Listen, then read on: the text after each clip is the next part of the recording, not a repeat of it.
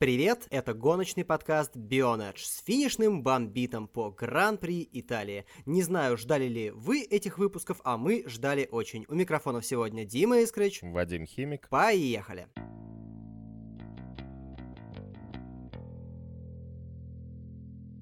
С чего же мы начнем? А начнем мы с того, что я отомщу химику за все издевательства в адрес мой лично, команды Вильямс, некоторых других команд, которые я люблю. Так вот, первую тему я назвал «Свободная тема для восторгов химика над Леклером». Как будто Леклер щенок или котенок, только принесенный домой. А вот теперь, Вадим Геннадьевич, начинай. Я не думал, правда, что ты прямо озвучишь в эфир название своей темы рабочей, потому что ты так себе ее назвал, я шутки не понял. Но, что я тебе хочу сказать, вот у Алексея Попова огни гаснут, а звезды зажигаются. Мне кажется, что последние две гонки это прямо вот, это прямо зажглась новая звезда будущего Формулы-1. А ты уверен, что эта звезда зажглась не только на эти две гонки? Вот ты серьезно? Ну, ладно, на самом деле окей. Она зажглась в эти две гонки. Понятно, что в ближайшие там, что у нас Сингапур ближайший. Да. Понятно, что в Сингапуре, конечно, таких шикарных результатов не будет, и с этим никто не спорит, просто потому что команда тянуть не может. Но я же сейчас говорю исключительно про то, что может сам Леклер, и восхищаюсь исключительно Леклером, а не Феррари. Ну, Феррари как бы просто приходится восхищаться по это, по остаточному принципу. Окей. Я далек, конечно, от восхищения, но, тем не менее, могу тоже признать, как ни странно, после всех издевательств над химиком, что это действительно было выдающееся выступление, и его было очень приятно наблюдать, и теперь все-таки после восторгов мы будем, собственно, разбирать выступление. Вот что же это было? Это была гениальная оборона, или это была игра на грани фола, и так делать нельзя? Или это вообще был подгон от судей в честь домашнего гран-при, юбилея, того, что это важно для Феррари, чтобы за них именно Леклер сейчас выиграл и так далее. Короче говоря, Шарль уверен, что маневр против Хэмилтона окей. Хэмилтон считает, что это 5 секунд. Кто-то считает, что судьи испугались тифози, ну, собственно, как в Австрии было против Макса. Короче, кто прав? Ну, смотри, начнем с того, что сегодня во время гонки я решил залезть во всякие там формульные чаты, где народ очень грубо материл друг друга со словами «Леклер полностью неправ выдавил Хэма» или «Все нормально, это в рамках». Давай начнем с того, что, наверное, эта штука в первый раз действительно не тянет на наказание, и вот здесь ему был показан флаг предупреждения, что если он еще раз такое повторит, то он 100% получит штраф, и уже даже никто не будет разбираться особо. Раньше не использовали предупреждение, поэтому сравнивать с... В случае Макса предупреждений не было, извини. Ты о чем? Я про Австрию, где ситуация была, ну, как минимум, похожей, и Макса просто никак не наказали, но тогда не вернулась эта традиция использования черно-белых флагов. О том и речь, что тогда, ну, как бы, ты понимаешь, многие сравнивали это еще и с прошлыми годами, когда там кого-то штрафовали в той же Италии за такие же действия и так далее, и так далее, и так далее. Но стоит существовать в той реальности, в которой мы существуем. А в этой реальности вернулась традиция предупреждений. А, у нас новый управляющий гонками, он выстраивает все, как считает правильным, и так далее, и так далее. Леклера предупредили. Это до какой-то степени означает, что судьи обратили на это внимание. То есть это не то, что как бы, а, делай как хочешь, да, все окей, все нормально. Нет, судьи обратили на это внимание, судьи заметили это. Судьи не считают, что это было правильно, но это не тянет сходу на штраф. Окей, но у меня-то на самом деле, как ни странно, при отсутствии личной какой-то симпатии к Леклеру, ощущение, что в этой ситуации, по-моему, и предупреждение было выносить не нужно. Может быть, я не прав, но я не пересматривал пока повторы так много раз, чтобы с уверенностью об этом заявлять. Но и в моменте, и позже, когда я посмотрел пару раз повтор, у меня было ощущение, что он не то чтобы что-то нарушил. Это не стоило и предупреждения даже. Это мое мнение. Не, ну как бы знаешь, это уже штука такая. Там очень на грани было, наверное, самая корректная фраза в этом случае на усмотрение судей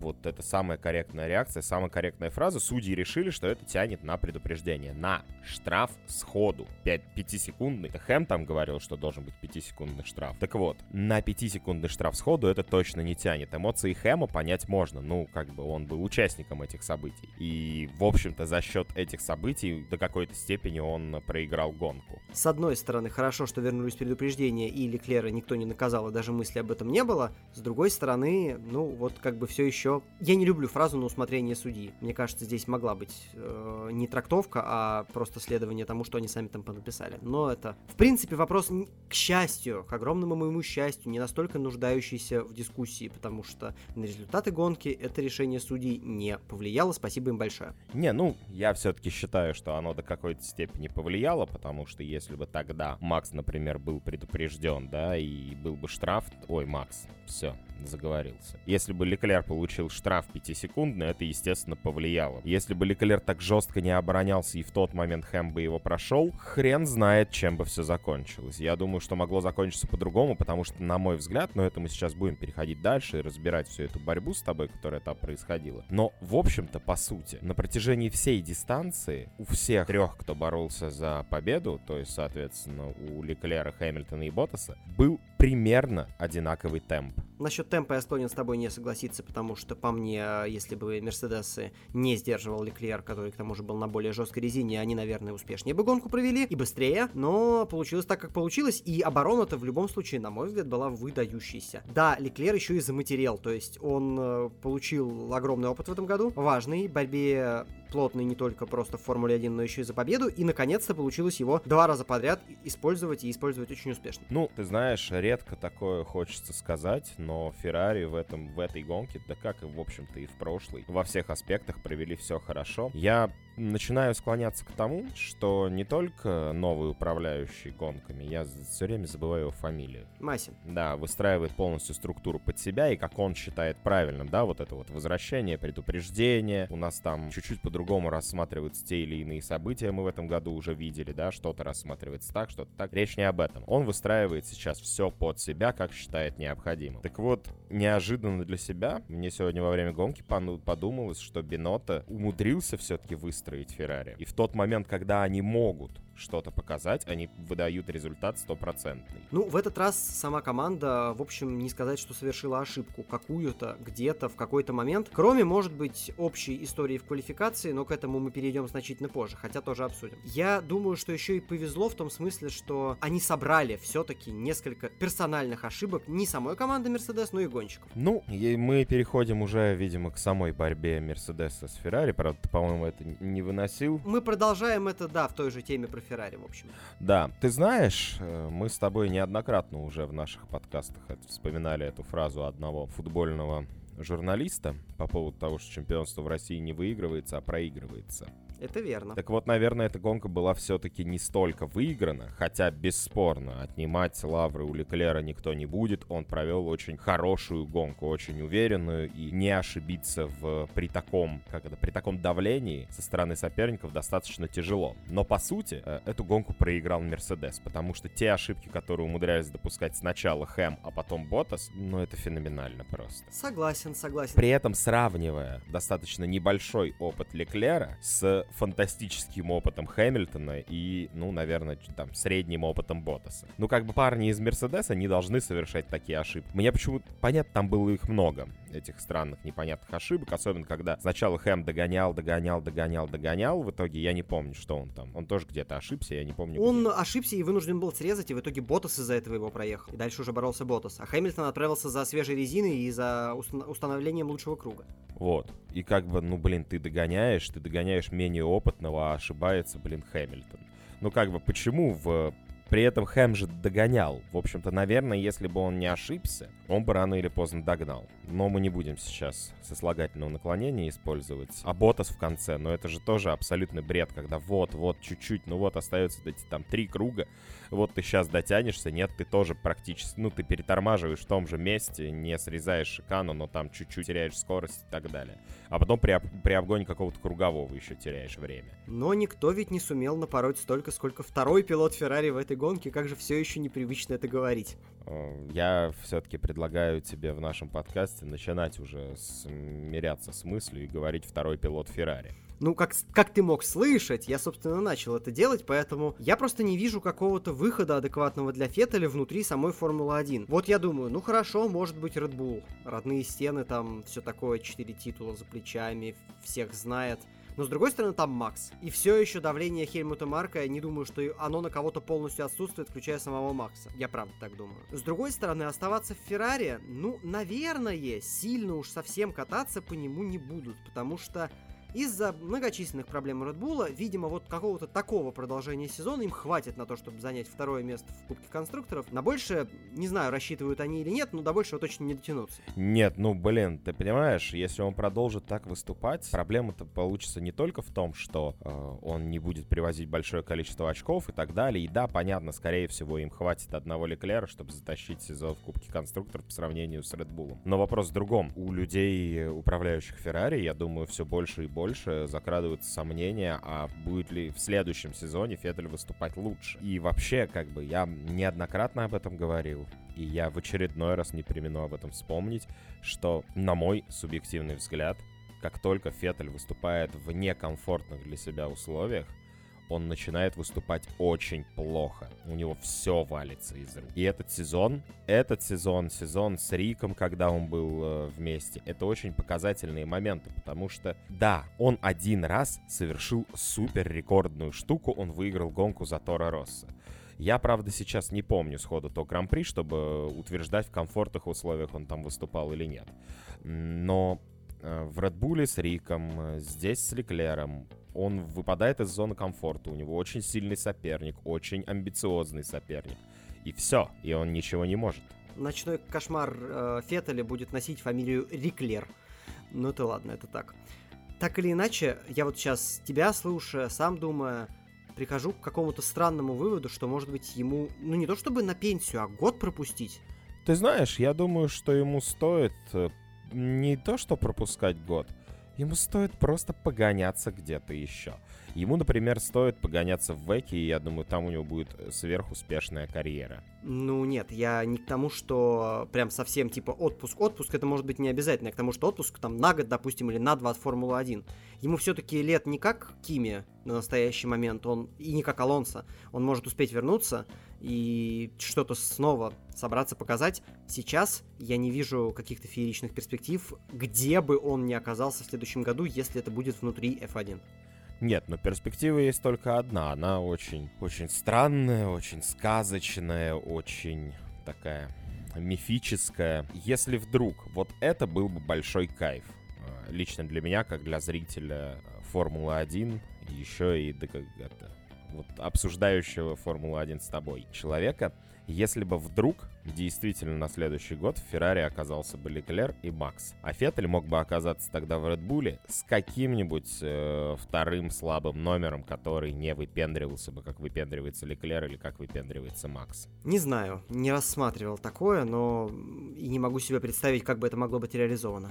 Ну, Формула-1 иногда очень-очень редко умеет удивлять. В последнее время она это делает все больше и больше. Меняется поколение, меняется все. Вообще, на мой взгляд, Феттелю, Хэмилтону, Ботасу уже нечего... Ну, Кими вообще понятно, тут без вариантов. Им уже просто нечего делать в Формуле 1, потому что, ну, они уже не это, не торт.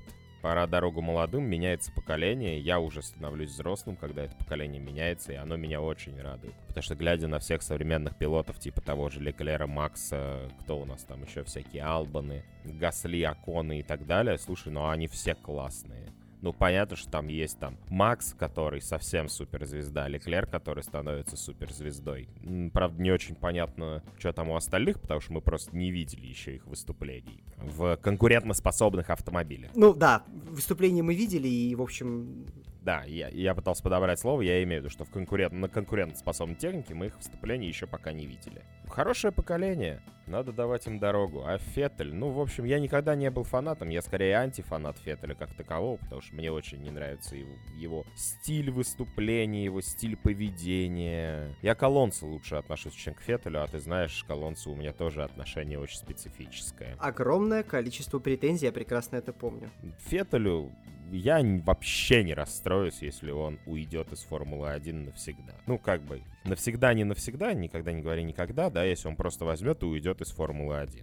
Ну, не знаю, у меня как-то будет все-таки, наверное, какая-то эмоция, когда это произойдет. Я, правда, не знаю, какая. Я не буду говорить, что я буду равнодушен точно. Ну, ты понимаешь, ведь проблема заключается не только в том, что он неуверенно проводит сезон. Э, я, конечно, не очень согласен с нашим великим русским комментатором, который сегодня, как старый дед, просто уже ворчал, что вот э, начали вчера творить хрень и продолжают и так далее. Но то, что сегодня сотворил Феттель, это вообще ни в какие рамки не лезет. Это настолько чудовищная просто и ошибка, и... Ну, ошибка, ладно еще. Все-таки все иногда ошибаются, бог там с ним. Но то, что было потом, это настолько ужасно, что я даже не вижу смысла как-то это анализировать. Ну, тут все со всех сторон по делу. Единственное, может быть, для тех, кто пропустил информацию, стоит зафиксировать, что э, если Феттель наберет три штрафных балла еще в двух следующих гонках, то он гран-при пропустит. Вот настолько. Анализировать что-то, рассматривать ситуацию я вообще не вижу смысла. Ты понимаешь, вот эта вот фраза, что если он наберет три штрафных балла, а это значит, что ему осталось очень мало их набрать. У кого больше? Вот ты так сходу помнишь?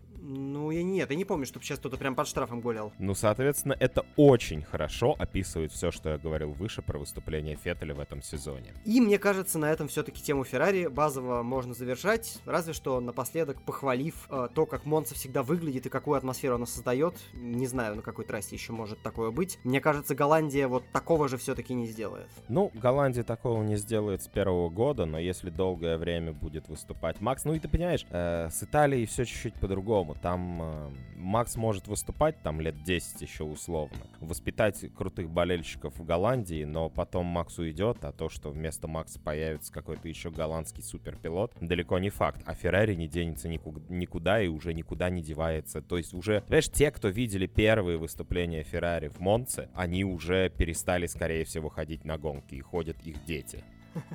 Это может быть, это может быть. Точнее, может быть, они-то тоже ходят, но... Ну да, но их дети и их внуки уже могут ходить. Это просто как бы, это Монца, это любовь к Феррари в третьем поколении, по сути. Поэтому, ну и плюс итальянцы просто в плане эмоций на спорте они всегда были офигенными. И в любом виде спорта, если ты видишь, как выступают итальянцы, это всегда очень красивые боле- боления за них и очень эмоциональные и так далее. Ну и на этом переходим ко всяким другим командам.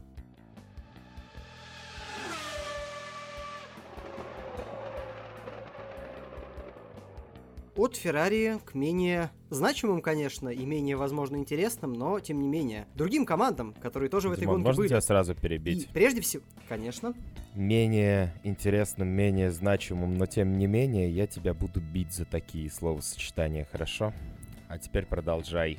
Себя, сна- себя сначала побей. Так вот, в этой гонке, как ни странно, за спинами привычных уже лидеров красных и серебряных цветов была команда в желто-черных цветах. Это, черт побери, Рено. Только недавно, в предыдущем выпуске, мы говорили о том, что Рено, в общем, одной провальной или как минимум неудачной гонкой умудрились заруинить себе так нормально кубок конструкторов, как они взяли и вернулись, и вернулись ой как мощно. И теперь достаточно интересно будет смотреть за продолжением борьбы Макларена и Рено. Хотя, конечно, без аэродинамического обвеса под быстрые трассы, на трассах, соответственно, не очень быстрых, Рено будет сложнее. Как ты оцениваешь их шансы теперь? На кубок конструкторов? Ну, не на кубок конструкторов, а на четвертое место в нем. Ну, ты понимаешь, э, ты разницу видел?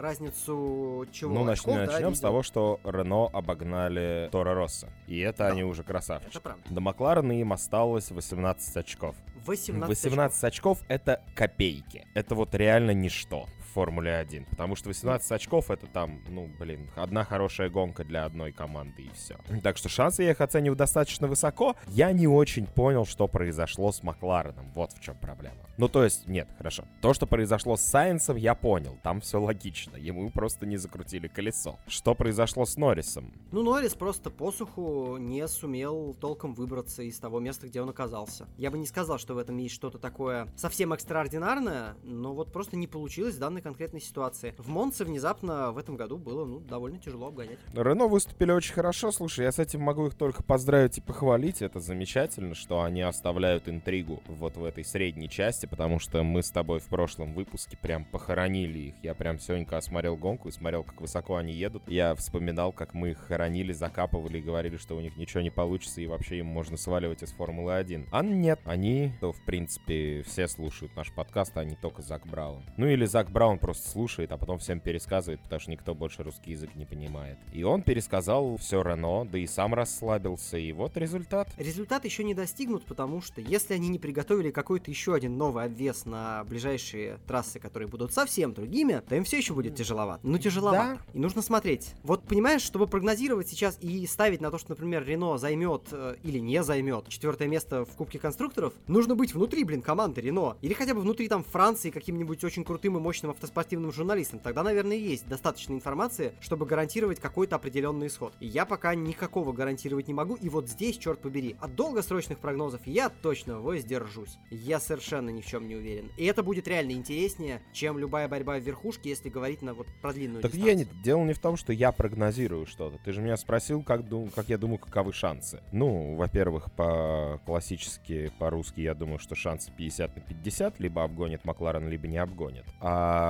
если серьезно, то, ну, во всяком случае, они сделали все, чтобы этот шанс появился. Смогут ли они им воспользоваться, это уже вопрос, как это правильно сказать. Как говорит один э, э любимый мною журналист, будем наблюдать. Ну что ж, Понаблюдать-то понаблюдаем, но э, мне кажется, что еще исход этого противостояния за четвертое место очень зависит от того, кто в итоге, наверное, окажется на третьем. Потому что Red Bull, понятно, был на двух очень неподходящих трассах для них. Но тем не менее, не кажется ли тебе, что в целом все, что происходит сейчас с Хондой, которую они загнали и заставили реактивно разрабатывать реактивные движки со всеми их наработками там и так далее, что это выйдет им боком, и они в итоге периодически, периодически, не говорю постоянно, конечно, начнут уступать Макларену и Рено. Ну, Red Bull уступать Макларену и Рено? Я сказал периодически. Я сказал, что может быть будут такие гонки, где не только условный Албон, а условно он потому, что на его месте, судя по всему, мог бы быть и Гасли, но и Макс будет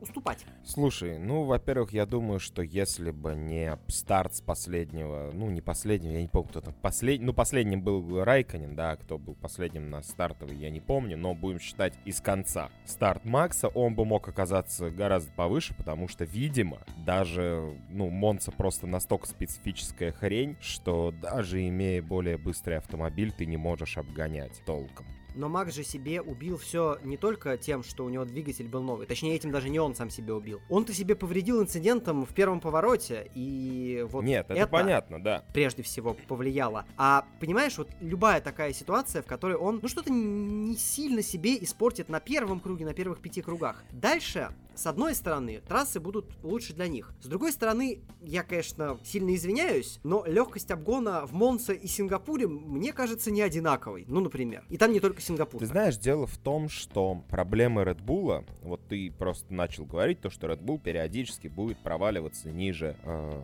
соответственно, Макларена и Рено. Я думаю, что проблема Red Bull заключается не в, как это правильно сказать, не в скоростных характеристиках автомобиля. Потому что ну, ты сам говорил, да, вот они там загнали Хонду, заставили разрабатывать и так далее, и так далее, и так далее. В плане конструкции болиды и двигателя у них все в порядке. У них непонятно с хаосом второго пилота в команде. И Макс, который, оказывается, вроде повзрослел, но все еще недостаточно стабилен. Вот, собственно, что сегодня и произошло. Но я бы хотел все-таки подробнее остановиться не на Максе, потому что он такая отдельная уже величина, а на том, с учетом всего, что произошло в последние последние два этапа. Как ты считаешь, а стоило ли менять Гасли на Албана? Исходя из того, что вот ты увидел в СПА и здесь. Ну, хорошо, а что тебе не понравилось в СПА? Ну что говорит в пользу того, что менять не надо было? Мы по СПА с тобой обсуждали, что давайте мы дадим все-таки еще немножечко времени Албану, и как минимум он более смелый, чем Гасли. Правильно? Ну, насколько я помню. Это было. Это было, но прошла, прошла. вторая гонка прошла вторая еще. гонка. Ну, как бы финишировал он выше, чем Гасли. Да, но ему не повезло в квалификации немножечко. Тут не было такой ситуации, когда он стартовал совсем из хвоста, и все-таки он по итогу оказался-то, ну, не на том месте, на котором мы ожидаем увидеть Red Bull, пусть даже и второй. Ну, да, я с тобой согласен, но я думаю, что рано еще говорить и делать какие-то выводы и сравнивать выступления Гасли и Албана. Во-первых, потому что еще когда мы с тобой обсуждали эту замену пилотов, я тебе сказал, что практически невозможно невозможно их будет сравнить лоб в лоб, потому что Албан проведет на Редбуле оставшуюся часть чемпионата. Он будет проезжать на других трассах. И, наверное, мы сможем сравнить выступление Албана за Bull и Гасли за Bull только когда Албан поедет следующий чемпионат первую половину. Ну, следующий сезон первую половину. Только тогда мы сможем в лоб, и то это будут уже чуть-чуть другие машины. Поэтому в лоб сравнивать результаты достаточно сложно. По субъективным различным характеристикам я считаю, что все-таки, опять же, нельзя делать выводы после второй гонки. Да, она не очень успешная для Red Bull, была целиком вместе с Торо Россой тоже. Но я не думаю, что прям настолько, типа, а, менять не надо было, Гасли был лучше или Гасли был такой же. Да нет, Албан поувереннее себя чувствует, потому что он на второй гонке выдает, ну, для себя неплохой результат за рулем машины, на которой не тренировался, не ездил свободные заезды, не... у него нету полсезона за плечами и так далее. Для человека, который, блин, э, единственная тренировка за рулем Red Bull у него была, блин, СПА и Монца, он очень неплохо проводит гонки для СПА и Монца. Посмотрим дальше. Я думаю, что мы можем сравнивать где-то там, ну, к концу сезона, да, когда у них хотя бы будет примерно равное количество гонок. Но после Сочи я все-таки снова попробую эту тему поднять. И если здесь твои мысли по этому поводу закончились, то я предлагаю переходить к следующей теме.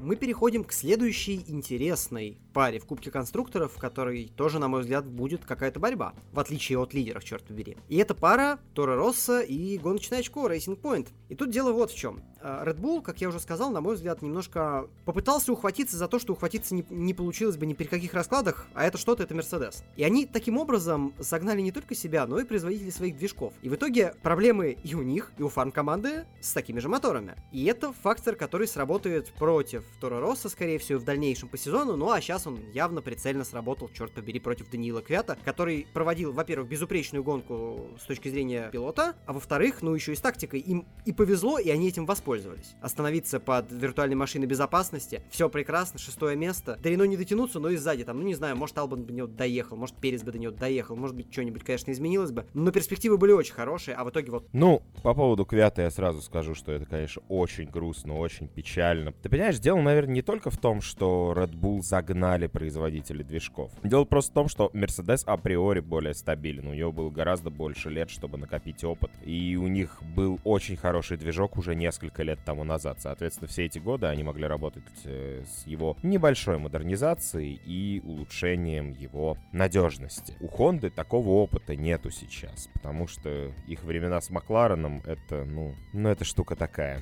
условная, можно считать это опытом. Ну, нет, это можно считать опытом, но очень негативным. Сейчас они пытаются что-то сделать, пытаются модернизировать движок и выстрелить. Здесь дело, я не думаю, что Red Bull прям настолько висит над японцами а, и бьет их по рукам, когда те начинают прокрастинировать. А мне кажется, что Red Bull еще как висит над ними, просто потому что это подход такой, и это подход не только у всей команды, которая там давит своих пилотов, но у одного из гонщиков этой чертовой команды. Подход, в общем-то, примерно такой же. А у его менеджмента в лице Бати там, да неважно, этот подход еще более жесткий. И мне не кажется странным, что какие-то вещи могли пойти не по плану, когда они разработаны под давлением.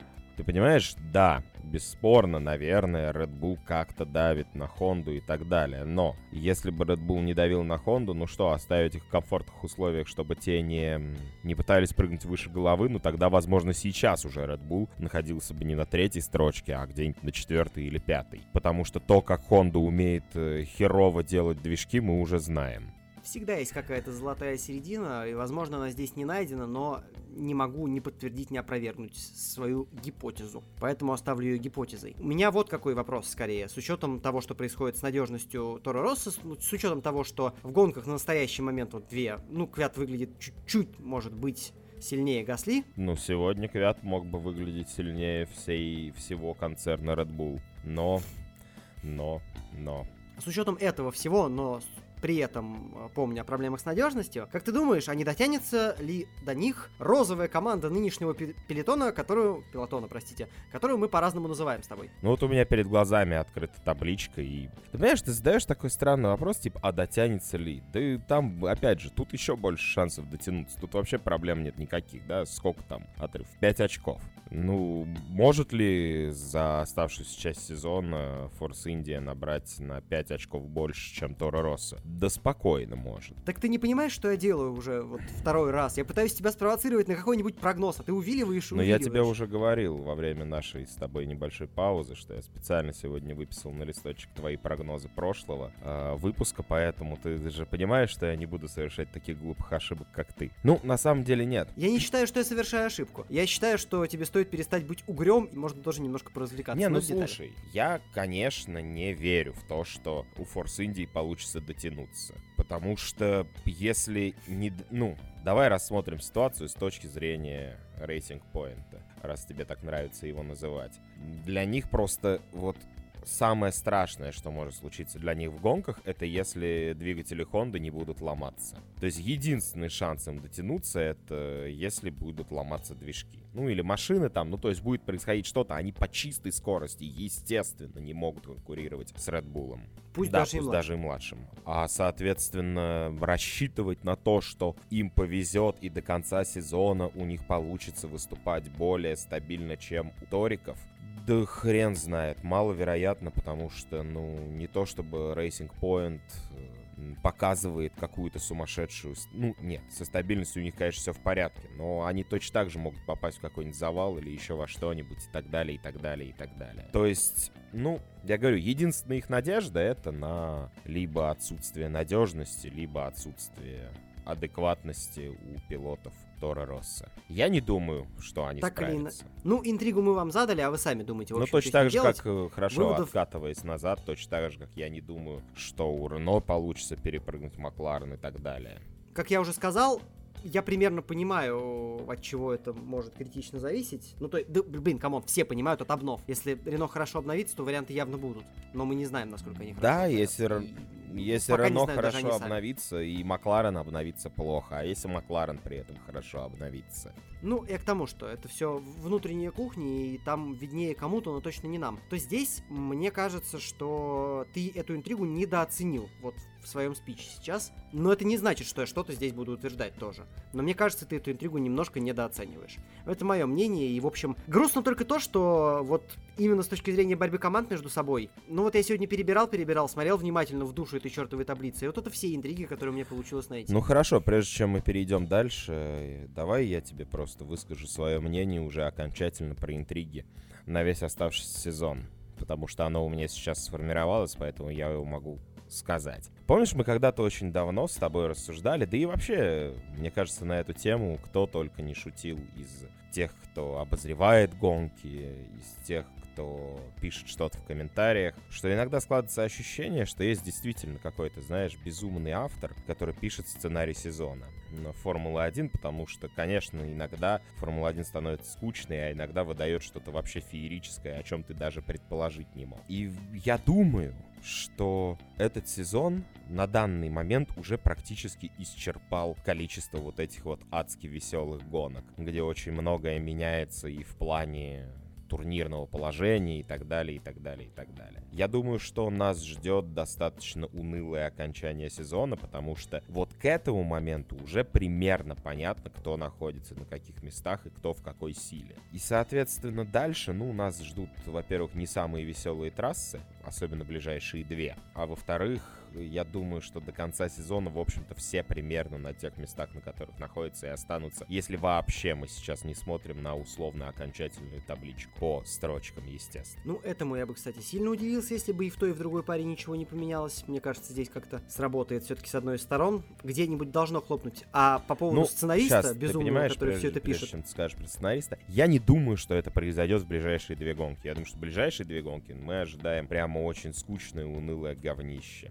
Что там про сценариста? Так вот, мне кажется, что этому сценаристу периодически то крепко наливают, так, серьезно, то запирают на неделю в подвале и не кормят, он сидит там на воде, вот. Из-за этого результат получается совершенно диаметральный. Мне кажется, что лимит еще совсем не исчерпан, особенно с учетом того, что мы пока все-таки немножко не добрали дождевых этапов, и надеюсь, что доберем еще один. Это было бы очень клево. А там уж, сам понимаешь, может произойти уж в средней группе, о которой мы сейчас говорили, А абсолютно что у нас... угодно. Это Германия А что отлично у нас показала. остается? У нас остается Сингапур, Россия. Ну, наверное, условно действительно может показать какую-то феерическую гонку Япония. Япония может. Мексика. Особенно с учетом своей непредсказуемой погоды. Мексика в любом случае будет необычной, потому что каждый раз, ну нет никакой гарантии, как инкарнация очередная в каждом сезоне конкретного мотора будет работать в высокогорье. Это единственное, где можно проверить там. Поэтому что там будет, вот мы вообще ну, заранее я, конечно, никогда понять не сможем. Погода я, конечно, наверное, перебрал к тому, что совсем нас скучный сезон ждет. Меня просто преддверие двух гонок очень сильно угнетает. Я сегодня много об этом думал, о том, что от Сингапура и России настолько не ждешь ничего хорошего, особенно от России, про- к сожалению, к моему большому. Но сейчас, посмотрев э, расписание, ну да, там как бы Япония, Мексика, США, США тоже может быть непредсказуемой в плане погоды в том числе. Бразилия, ну, Бразилия это Бразилия, тут вообще нет слов. Абу-Даби, Там и посуху. Абу-Даби, да, это как повезет и сможет и не повезти. Но до этого, как видишь, ну вот сколько, ты набрал уже минимум три? Нет, Точнее, ну э, мы коллективными усилиями набрали минимум три этапа, которые могут выдать ну, Да, на, на самом деле может 4. быть, даже. Япония, Мексика, США, Бразилия. Я думаю, что просто, к, если ты это запомнишь вдруг и не забудешь, потому что я все-таки уже старый, у меня склероз, вот эти все дела. Давай мы с тобой поговорим о прогнозах положения команд в турнирной таблице преддверии Гран-при Японии. Да, это и, и многие это, прогнозы. соответственно, будет и ровно оценку, через месяц. Ну, чуть поме... Ну, не в преддверии, может быть, пораньше, но да, это будет так или иначе не совсем скоро. И ждите, оставайтесь на связи, мы обязательно все расскажем.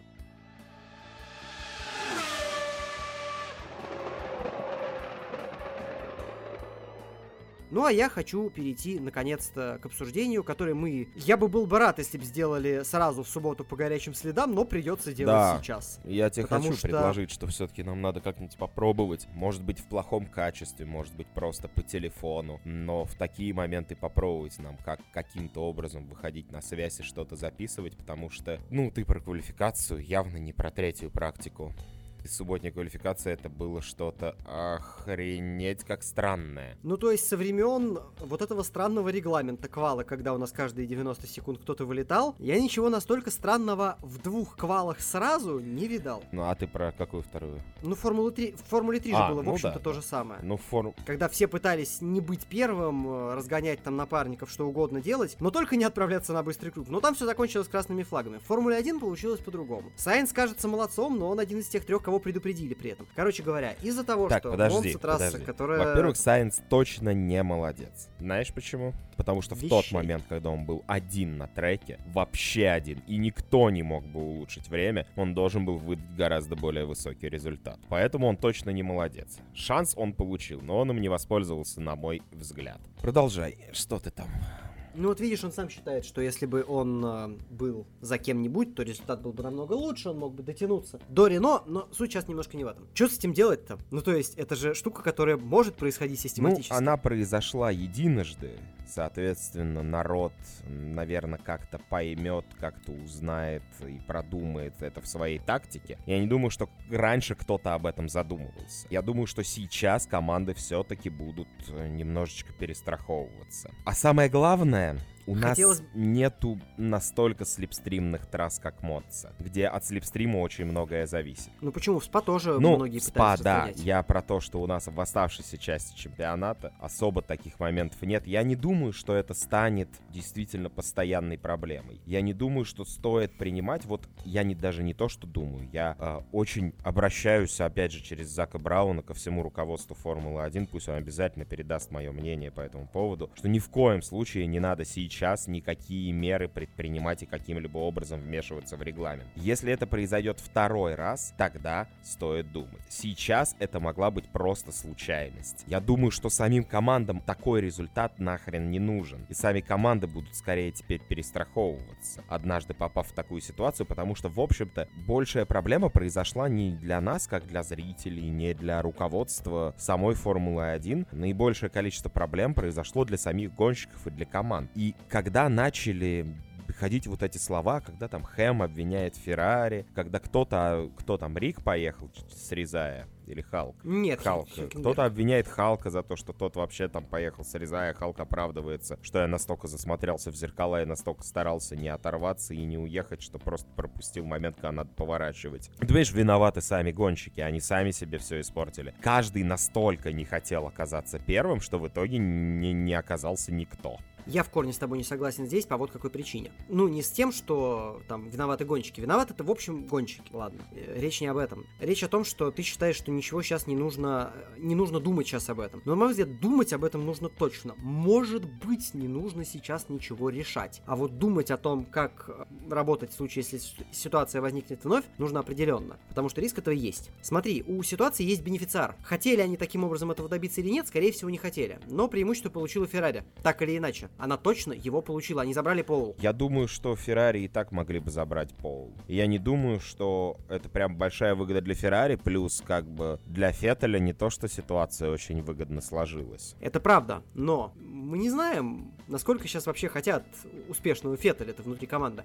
Ладно, окей, ты согласен с тем, что Феррари получила от этого преимущество в любом случае? Они Пол забрали, но суть гарантирована. Ну Именно да, Пол. они себе его гарантировали таким образом, но опять же, ты понимаешь, Феррари получили выгоду, никто не спорит, но не Феррари инициировали события, при которых они получили эту выгоду. Это понятно, но вот на что я хочу обратить твое внимание, развивая эту тему. Кто бы там ни был по итогу в этой ситуации виноват. Мы имеем два расклада очень похожих в двух разных сериях. Когда в одной наказывают полполя, если вообще не все, я просто не настолько пристально следил за количеством штрафов в Формуле 3, а в Формуле 1 э, троим выносят предупреждение. Для, по мне это создает неприятный прецедент именно в том смысле, что никто вообще не был наказан, реально наказан, Объясню почему. Если никто не был наказан, если дело в такой ситуации ограничивается предупреждением, это значит, что можно эту ситуацию, создавая подобную ситуацию, использовать ее в своих тактических целях. И, возможно, ничего кроме предупреждения не получить. Можно подумать и попробовать, как использовать эту ситуацию в своих целях, хотя я все еще не понимаю, как использовать эту ситуацию в своих целях, потому что, условно, если бы Мерседес не пытался точно так же остаться где-нибудь позади, чтобы обе их машины кто-нибудь разогнал, а просто поехали своими двумя машинами вперед, и, например, например, Ботас разгонял бы Хэма, то никаких проблем бы не возникло. И вопрос, кого наказывать? Ты понимаешь, что здесь как бы либо надо наказать вообще всех, кто стартовал во второй попытке, потому что... Подобное сделали да. в Формуле 3. Либо надо наказывать Халка, который, ну, вроде как инициировал все происходящее, потому что из-за него народ охренительно замедлился, а потом началась, блин, борьба за то, кто где поедет. Понимаешь, что у меня в какой-то момент картинка для меня выглядела, что это не квалификация, а первый круг гонки. Настолько они боролись под конец друг с другом, кто успеет проскочить, блин, под этот гребаный светофор, и кто за кем окажется. То есть Халка наказывать? Ну, хрен знает. Я не думаю, что... Нет, ну, наверное, это могло быть умышленным действием.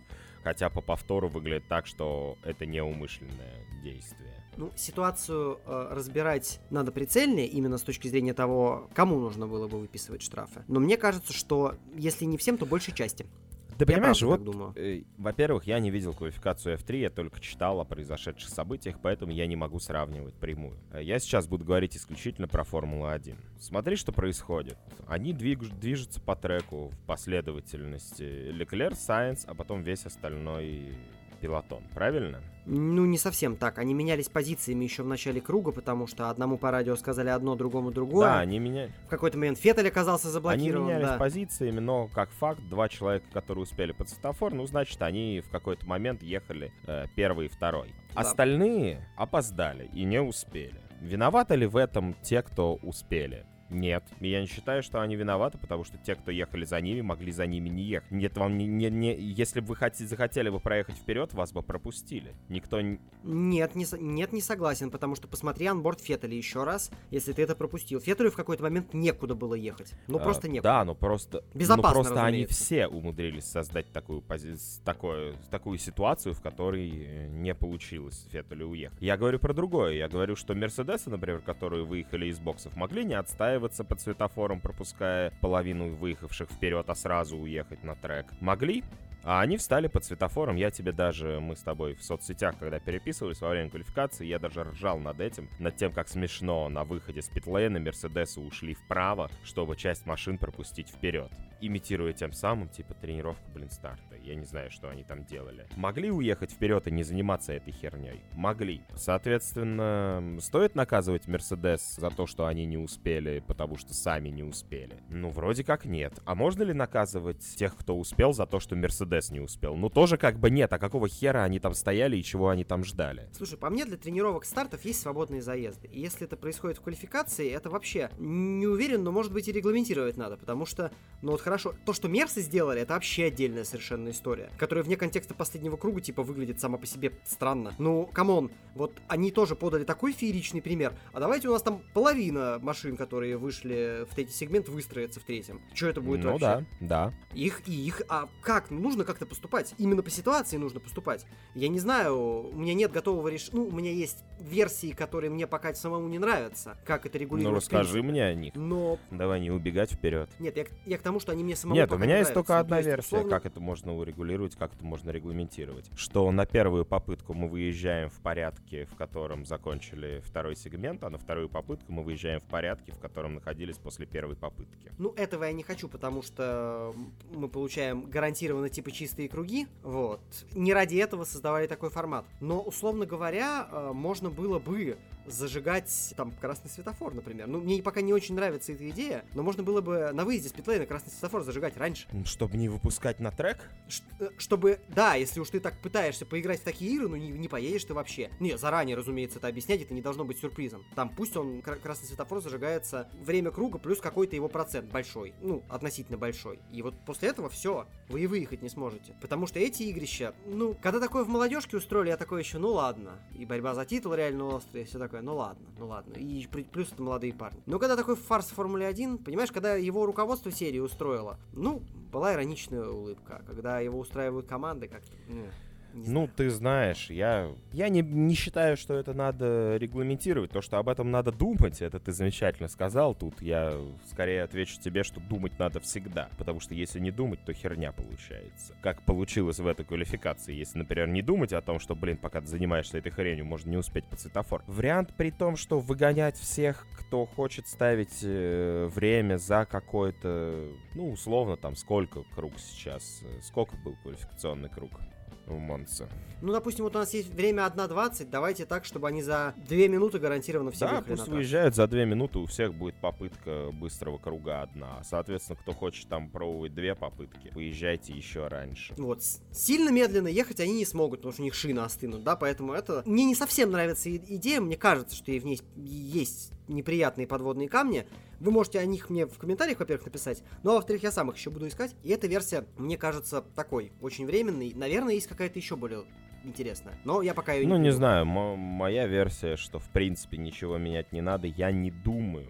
Хотя, скорее всего, я ошибаюсь, но я не думаю, что мы увидим в ближайшее время повторение. Просто потому, что это не является выгодным. Ну, как бы понятно, что это якобы выгодно для Феррари, но то, что все остальные не поехали и не старались уехать вперед и нормально на чистом треке показать время, сами виноваты.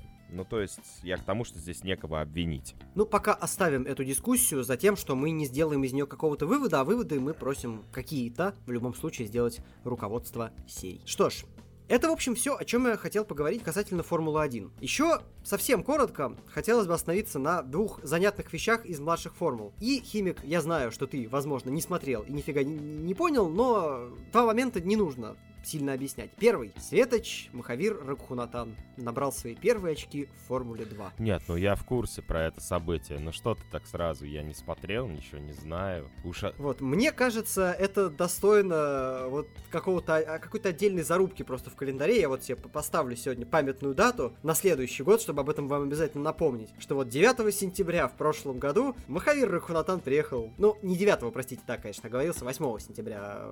Заметка-то правильная стоит. Прошлого года Махавир Ракунатан добрался до очков на этапе в Монце в Формуле 2. Скорее всего, в этот момент он уже не будет ни в какой Формуле 2, но ну, дата очень знаменательная. во-первых, если ты собираешься напоминать нашим слушателям об этом таким тоном, то я против. Поэтому, потому что такие вещи можно напоминать только голосом Левитана со словами 8 сентября, тысяч... ой, 8 сентября 2019 года, ну и так далее. Там геопозиция, имя, фамилия, отчество и т.д. и т.п. Ну, ты за это время голос Левитана и нарабатывай. Вот ты и объявишь. Так или иначе, это просто одна короткая новость про гонки Формулу-2 всерьез рассуждать не получится. Там, во-первых, действительно было мало машин из совсем известных событий. Вот, во-вторых, они были очень хаотичные, и я даже не уверен, что каким-то образом адекватным получится в итоговом выпуске по уикенду это нормально описать. Описывать придется, но нормально точно не получится. Ну и еще одна, конечно, важная вещь, и тоже связанная в том числе и с печальным уикендом СПА, потому что связанная с безопасностью. Что, черт побери, это был за поребрик? Давай начнем с другого. Что, черт побери, это был за асфальт? Вообще нахрена там нужен был асфальт, я все еще не понимаю, потому что я помню прекрасную борьбу Алонса и Феттеля, когда все было на грани, и все было уже почти на гравии и так далее. Но это было в Курва-Гранде, там было действительно, ну там не гравий, там трава. Ну да. Зачем асфальт? Нахрена он нужен? Вот какую безопасность в этом участке создает асфальт? Расскажи мне, пожалуйста. В параболике действительно были неприятные аварии, когда кто-то цеплял одним задним колесом гравий, это правда. Хорошо, теперь он не может цепануть одним колесом гравий. Если вылет... Ну, для этого нужно проехать сильно шире, потому что там как раз там не то, чтобы совсем нет гравия сейчас. Там гравий есть, просто он дальше.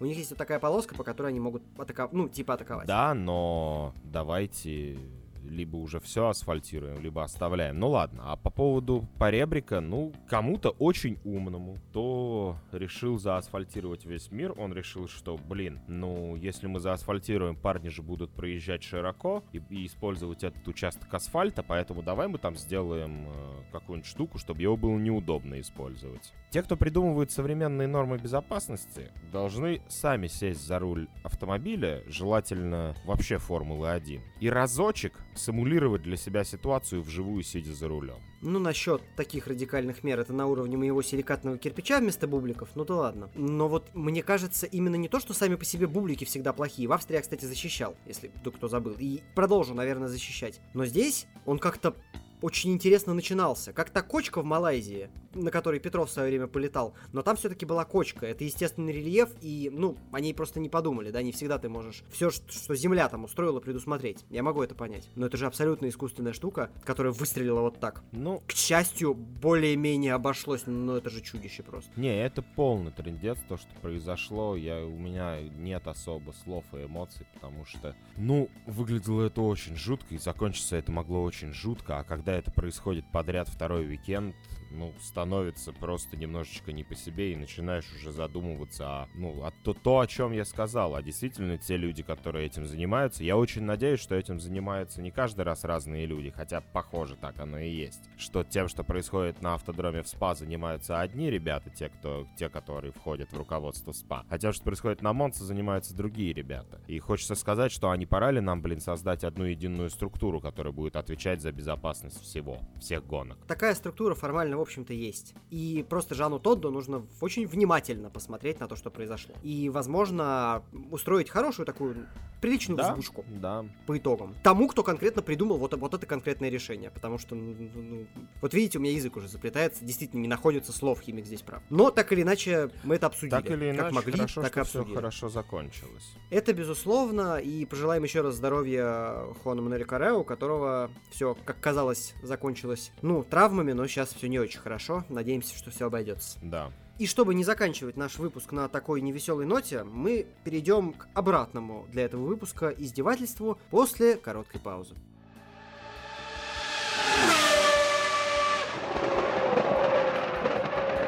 Да, вот о чем я хотел с тобой, Дима, поговорить. Помнишь, я тебя попросил дать прогнозы на предстоящее Гран-при Италии? И ты мне их тогда... Ну, если считать твою провокацию просьбой, то да, и допустим, ты мне помню. их дал, эти прогнозы. Я же их и брал, потому что Хорошо. ты охрененно умудряешься обосраться. Ну, во-первых, начнем с твоей сакраментальной фразы, что если будет дождь, то будет дождь. Э, но, в общем-то, здесь ты никак не, не обосрался, потому что, да, если был бы дождь, то был бы дождь. Но ты сказал, что если не будет дождя, то гонка будет очень скучной. Ну, с этим прогнозом я действительно ошибся, но это да. только раз. Дальше. Ты сказал, что если дождя не будет, то Феррари одержит уверенную победу и возьмет дубль.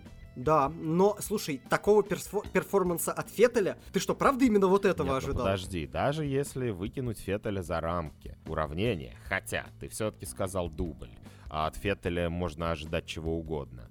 Ты считаешь эту победу уверенной? Ну, в итоге нет. В итоге нет. А, не обсуждал это в рамках э, Феррари, но касательно именно сравнения с моим прогнозом, я в итоге удивлен, очень сильно удивлен тому, что, ну, Феррари же выбрали другую резину на второй отрезок. Да, это сработало на победу, но не знаю, были ли они правы или нет. Ну, понятно, типа, победители не судят, окей, по итогу были в общем правы, но было бы лучше или хуже с точки зрения скорости, решили они не так, я не знаю. Ну и последний твой главный прогноз, это, соответственно, топ, э, финиш. Э, на первое место поставил Леклера, тут ладно, без вопросов, угадал, молодец. Маловероятно, ты проанализировал и сообразил. На второе место Феттеля, ну ладно, ты можешь отбиться тем, что никто от него такого не ожидал. Э, дальше у тебя идет Хэмилтон, а дальше у тебя идет Норрис и Перес. Ну, Норрис, Сайнс нужно было говорить, и вот здесь как раз они с Максом я ошибся именно в том, что ты упоминал после того прогноза. Здесь правда. Ну, Перес, кстати, провел хорошую гонку все равно. Да, да, да.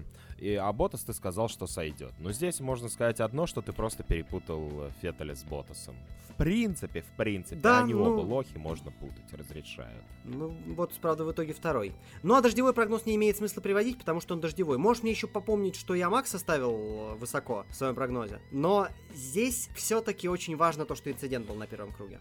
А по чистой силе, ну, я не уверен, что он бы не доехал по суху даже туда, куда его ставил. Ну, как бы да, он без инцидента маловероятно все равно доехал э, до того места, где ты его поставил, поэтому я считаю, что надо обязательно мы чуть ближе к э, следующему гран-при обязательно с тобой э, поговорим, и ты обязательно дашь прогнозы на следующую гонку, потому что у тебя прекрасно получается, обязательно. Если вы собираетесь Знаешь, поставить думаю, квартиру гонку... на Формулу-1, то обязательно ставьте по димоновским прогнозам. Я думаю, что ставить квартиру на Формулу Формулу-1 вообще невозможно, разве что если говорить о противостояниях в квалификациях э, внутри команды за год, и то это огромный риск. Но в следующий раз, я, кстати, действительно запланировал это событие, я сооружу довольно безумный прогноз, который многим будет казаться абсурдным, и каким-нибудь образом оформлю его там в виде экспресса или чего-то еще на реальные деньги. Вот, пусть и небольшие. Мне, правда, интересно, что из этого получится. Мне просто кажется, что когда будет фактор другой, ну, когда я буду там, не знаю, условно 50 рублей на это ставить, я, может быть, буду внимательнее относиться к своим этим словам. А так это просто надо мной химик издевается. Нет, ну думаете? ты знаешь, мне все равно нравится. Это достаточно забавный вариант формата, потому что просто я прошу тебя, может быть, для этого не обязательно ставить деньги, но давай сохраним этот формат, мы будем в следующий раз, ты будешь озвучивать свой прогноз. Э, попробуй просто его делать более анализированным, а не просто отбиваться от моей, моего желания над тобой поиздеваться. Ну, ваша назойливость не знает границ, а наши сегодня границы знать будет, поэтому, поскольку химик в очередной раз решил напомнить мне о том, какой великолепный прогнозист, на этом будем заканчивать. Нет, ну подожди. подожди Для вас сегодня... Подожди. Ах ты Нет, ж так... сейчас очень простая мысль, только не обижайся, хорошо, просто шутка только что в голову пришла, но мне кажется, что если ты спрогнозируешь, что этот выпуск сейчас закончится, это будет единственный твой сбывшийся прогноз. Вот теперь точно. Для вас сегодня работали. Вадим Химик. Совсем скоро услышимся. Вас еще ждет обзор общий гоночного уикенда. Поэтому до скорой встречи. Пока.